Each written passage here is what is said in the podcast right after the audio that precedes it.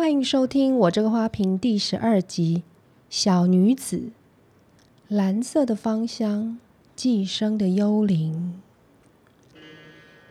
一座大宅旁角落的地下室里，竟然是一间巨大的温室。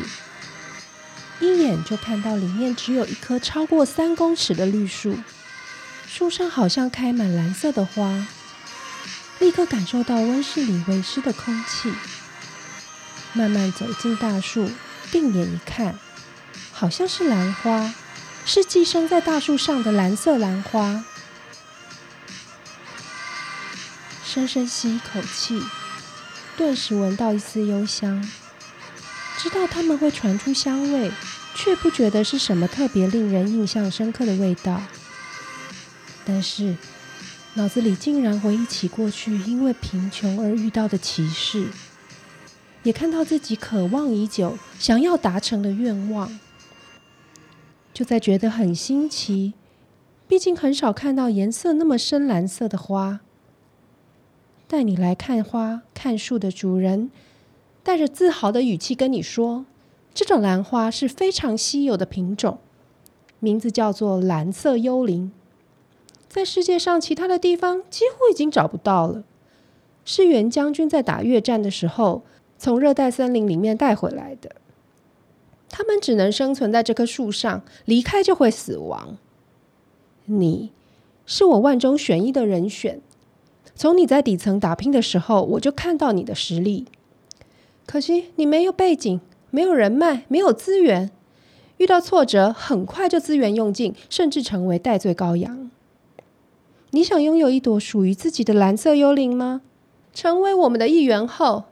你看，整棵树上的兰花都代表一个在社会上有钱有势青兰会成员。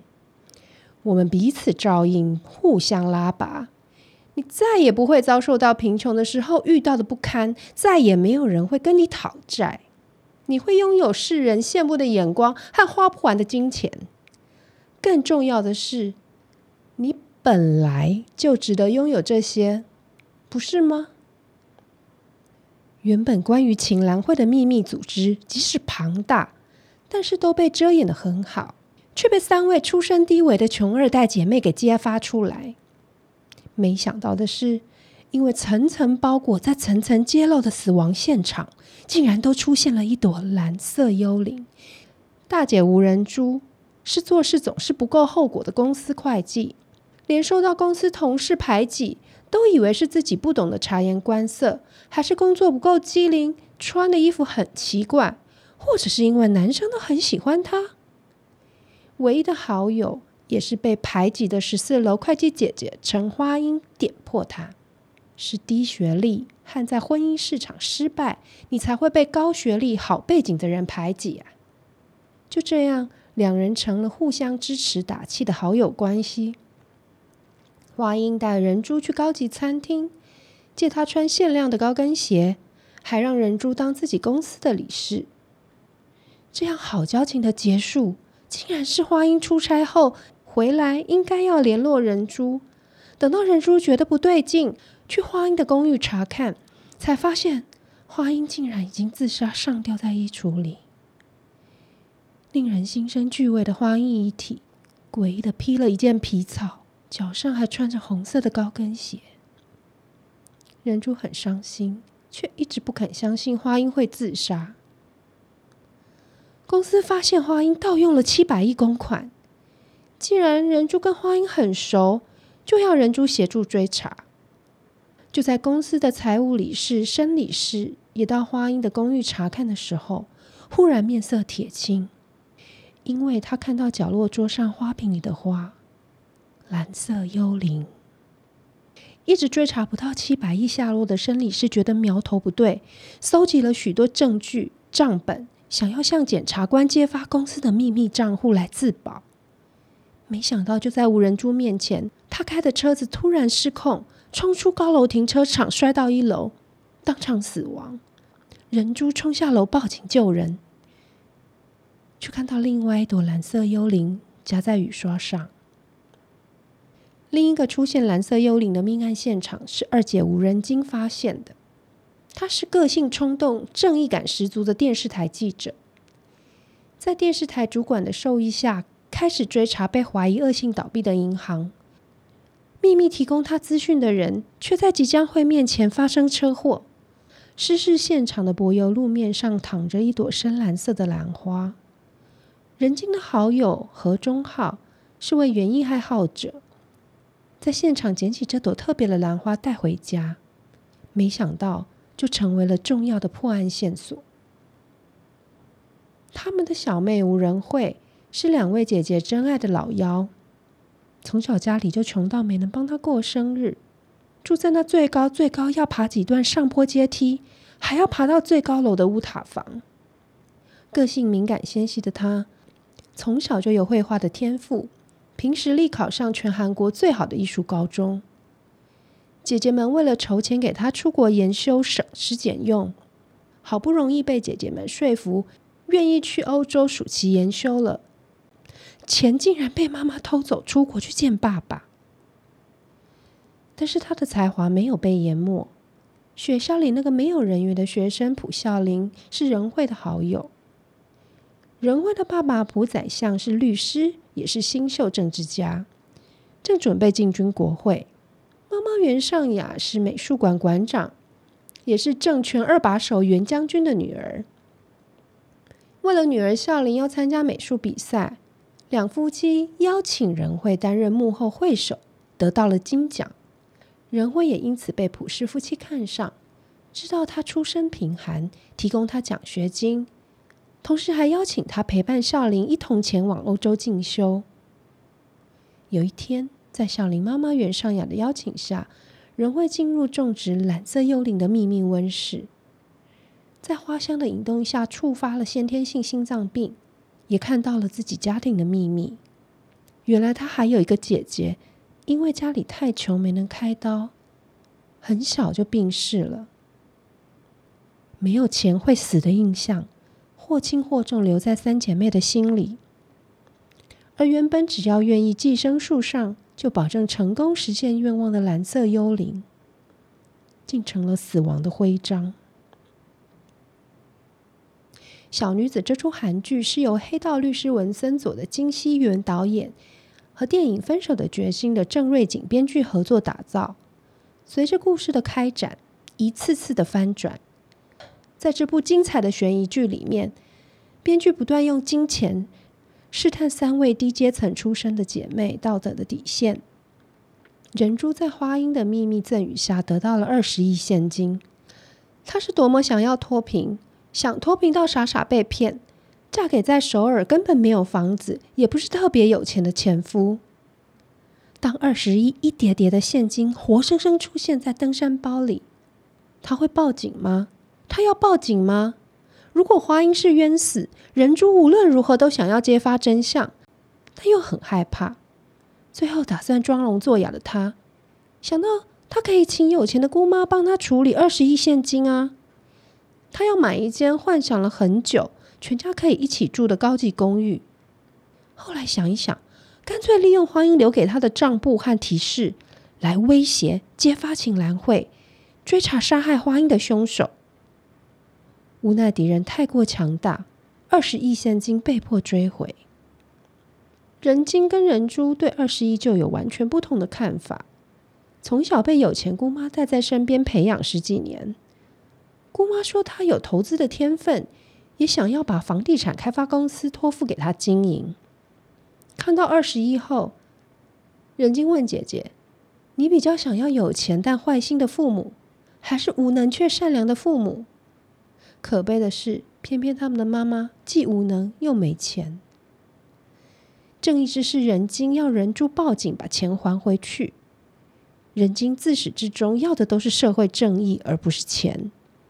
也以完全透过自己的努力来摆脱贫穷为荣，但讽刺的是，栽培他也看中他才华的主管以及有钱的姑妈之所以会那么有钱，仁金后来才知道，他们都是请兰会的一员啊。那小妹仁慧呢？她为了跨越阶级实现自我，其实她不知道二十亿的存在。当她被二姐揭发，其实她才是画出得奖作品的人。姐姐骂她：“你这是出卖灵魂。”仁慧的回答充分表达出她的价值观。她说：“灵魂是什么组成的？如果我有所谓的灵魂，孝琳的妈妈愿意出高价买下，那我会感激不尽。”后来他住进孝琳家，在偷这个娃娃的时候，被孝琳爸爸朴宰相看到。朴宰相问他一个问题：“你想要这个玩偶吗？”仁惠说：“是。”朴宰相跟着问他。那你愿意背叛这地球上最爱你的人吗？家人的爱对排行最小的人会来说，一直是一种永远还不完的压力。爱这种东西，别人给的就一定要接受吗？我们应该有拒绝的权利吧？故事来到这里，很快速有了翻转。剧里面有一句话：“富人赌上资本的风险，穷人则必须赌上性命。”刚好可以成为接下来故事里各种翻转的基底，真的非常的精彩。编剧真的是悬疑剧大师，从分手的决心看到郑瑞景编剧写悬疑剧的功力。他用花和花香来定调整部剧外刚内柔的神秘气质，撞车、杀人等暴力手段，却隐含揭发幕后大坏人的陷阱，还有藏在背后的守护力量。避世的三重运用，随剧情的发展，避世的残忍也更加吓人，揭露出真正的大魔王扭曲个性的原因和操弄别人，就是按照我的美感、我的剧本，不是随随便便用暴力杀人，那有什么稀奇的变态想法？更不用说超级精彩大翻转第八集和第十一集最后的镜头出现的人，竟然是。不夸张，我整个叫出来还起鸡皮疙瘩。大家一定要自己看过才知道。虽然看过许多悬疑剧，但是小女子的惊吓指数真的很大。正编也摆脱过去对女性坏人角色的设定。过去很多女性坏人都是半男半女，或胖或丑。这出剧里的坏是有种很庞大、很自私的坏，用甜蜜的声音轻声细语的说着残忍的话。不过碰到女儿的背叛，他被过去抹去眼泪，也算是给了他人性还会完全泯灭的一面。从高跟鞋、花香、下毒，到最后袁尚雅的死法，可以说这出剧很女性吗？贫穷的人一旦赚到一笔置装费，会先买什么呢？不会是一双好的鞋子，会先买大家都看得到的衣服。好穿的鞋子和舒服好看的内衣，都是更有钱的时候、更舍得的时候才会添购的。这是文化观察妈妈的结论。外婆的出身是可以去日本学洋才的大家庭，由此可见，我妈妈不算来自贫穷的底层。但是嫁给我爸爸的时候，哦，我爸爸家真的是很贫穷的底层家庭。等到后来家里经济条件其实可以买好几双好鞋的时候，我妈妈曾说：“哦，几箱哎呀，过了千块，给打的头卡，就是一双鞋好几千块，你竟然把它踩在地上。”当我看到小女子里面正边又看高跟鞋的好坏，来看人的出身时，文化真的心有戚戚焉啊。再说到致命武器，女人因为天生的身体条件很难像男人一样用暴力致人于死，下毒就成了很重要的方法。袁尚雅不仅仅是利用蓝色幽灵的花香来引诱他人的欲望，也提炼之意协助他的攻击。内心其实瞧不起老公的出身，因为他爸爸是袁将军的司机的儿子，再怎么努力成为律师，为了组织，为了他想要成为市长、成为总统、成为可以匹配公主的人，但是袁尚雅表面上虽然被老公监视、被控制。背地里其实经常情勒老公，性也是她达到目的的手段之一。她的死亡不像老公卜宰相，为了组织非常干脆的自杀跳楼，而是准备了毒水，本来是要让敌人慢慢痛死，却没有计算到自己最后也逃不过，栽倒进毒水里。从黑道律师文森佐。看金希元导演处理画面的幕后花絮，就觉得他很会找到演员很好看的角度。最重要的是，让演员的表情的细节被看得非常清楚，能够很细腻的表达当时的情绪。一边嘴角的颤抖，一种不自在的撅嘴，都会加深角色的立体感。另外，这次在小女子里面有两个非常精彩的转场镜头，我一定要指出来。第一个镜头是第五集，大概六分三十秒的时候，音乐先进来，手机里的二 D 照片变成了三 D 的影像，镜头拉近的同时，就像修图一样。慢慢涂掉影像中的主角，变成两位女主角同坐在同一个场景里，再恢复影片的进行，转场到现在来。在第五集大概十六分三十秒的时候，是从静态的棕黄色调老照片变成动态影片，镜头从照片人物的正面不断拉近，同时慢慢转到人物的背后。变成跟照片中人物的视线同一个方向、同一个时间点。左边的时空慢慢变成彩色的现在，还运用角色的旁白、行动来说明，非常巧妙的换到下一个场景。用说的实在只能表达百分之十，大家一定要去看。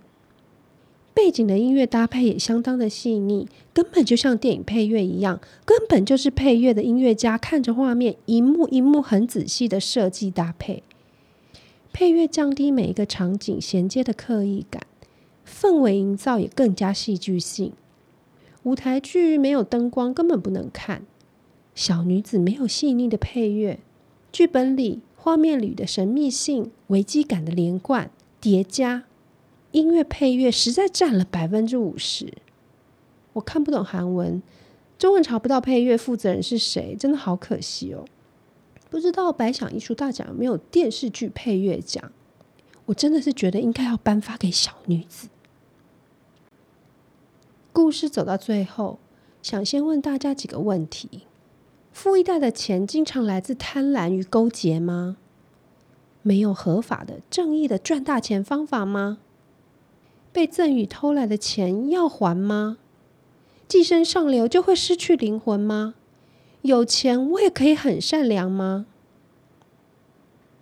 富人赌上资本的风险，穷人则必须赌上性命。这两句话在剧中最后也被翻转了。两位富二代，不管他们是坏人是好人，都不得好死。活着的穷人借用富三代孝琳在巴拿马的账户。总算拿到了七百亿，三个姐妹都分到了偷来了一百亿，成为有钱人了。人柱坐在姑妈赠与她的高级公寓里哭泣，回忆这一路几乎丧命好几次的风险，同时思索自己的未来。任静承认自己的爱情，虽然我觉得那场吻戏根本没有必要。她要用这笔钱跟富二代男友一起去美国进修。人会从原本想借由依附孝琳家让自己成功的心态，成为孝琳的精神支柱。分来的一百亿多汇给了大姐，跟孝琳继续在异国生活，直到他觉得自己有了自己喜欢的面貌，再回去跟姐姐见面。最后，想再问大家，你会这样想吗？反正他们那些人都是小偷，七百亿都是偷来的。你和那些人一样有资格拥有这笔钱，你拿走吧，然后守住它。你会这样想，再加上自己确实为社会正义付出几乎丧命的风险，揭发了恶人的行径，打倒不公不义的组织，你会把这笔来自秘密账户不干净的钱当做自己的报偿吗？本集相应的食物还是想了很久。原本一直想要找蓝色的食物，直觉就是蓝莓派啊、蓝莓蛋糕、蓝莓优格之类的。但是记忆中没有特别喜欢的品相，我就放弃了。后来觉得剧里的三姐妹的外表不是太起眼，又要有层层包裹的揭发谜底的悬疑感，重点是里面又要有惊喜，而且一定要好吃，是不是很难呢？最后呢，文花选出来自名古屋的甜点店 Pinad 比内朵的水果千层蛋糕。千层蛋糕要好吃，每一层都要一样薄，时尚鲜奶油的奶味不会太重，而且鲜奶油的比例要抓得很均衡。我选择比内斗的水果千层，另外一个很重要的原因是他们选的水果品质相当好，水果的品相是草莓、香蕉和奇异果，酸甜的比例非常的恰当。他们的菠萝泡芙也非常好吃，推荐给大家。哦，不知道有没有人发现这一集我这个花瓶晚了一周上架，因为我确诊了。我的脑子里、心里一直挂心要介绍这部超级五星的好剧，可是身体却提不起劲。而且我发现，越好看的电影或电视剧越难介绍，尤其是好的悬疑剧，真的非常困难。我只能告诉自己，尽力就好。希望大家可以跟文化一样很喜欢小女子。欢迎到 IG 二零五零 C O M M。或者是三八 H U A P I N G，告诉我看完小女子之后的心得。花瓶新闻，本集要推荐几部九月上架的新剧给大家，请大家先听听看前提哦。第一个前提，如果你想要有新鲜感，也不太想要用大脑，请选择律政狗血剧。真的，真的是律政加狗血。《The Empire》法之帝国，每周六日在 Friday 音上架。剧里面小三的大胆行径不会让你失望的。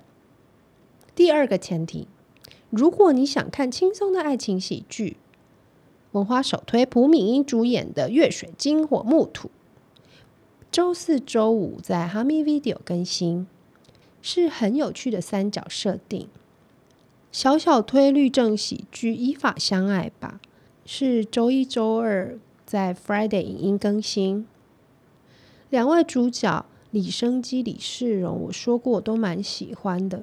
可是 OST 太多，放的地方最重要是放的地方很不恰当。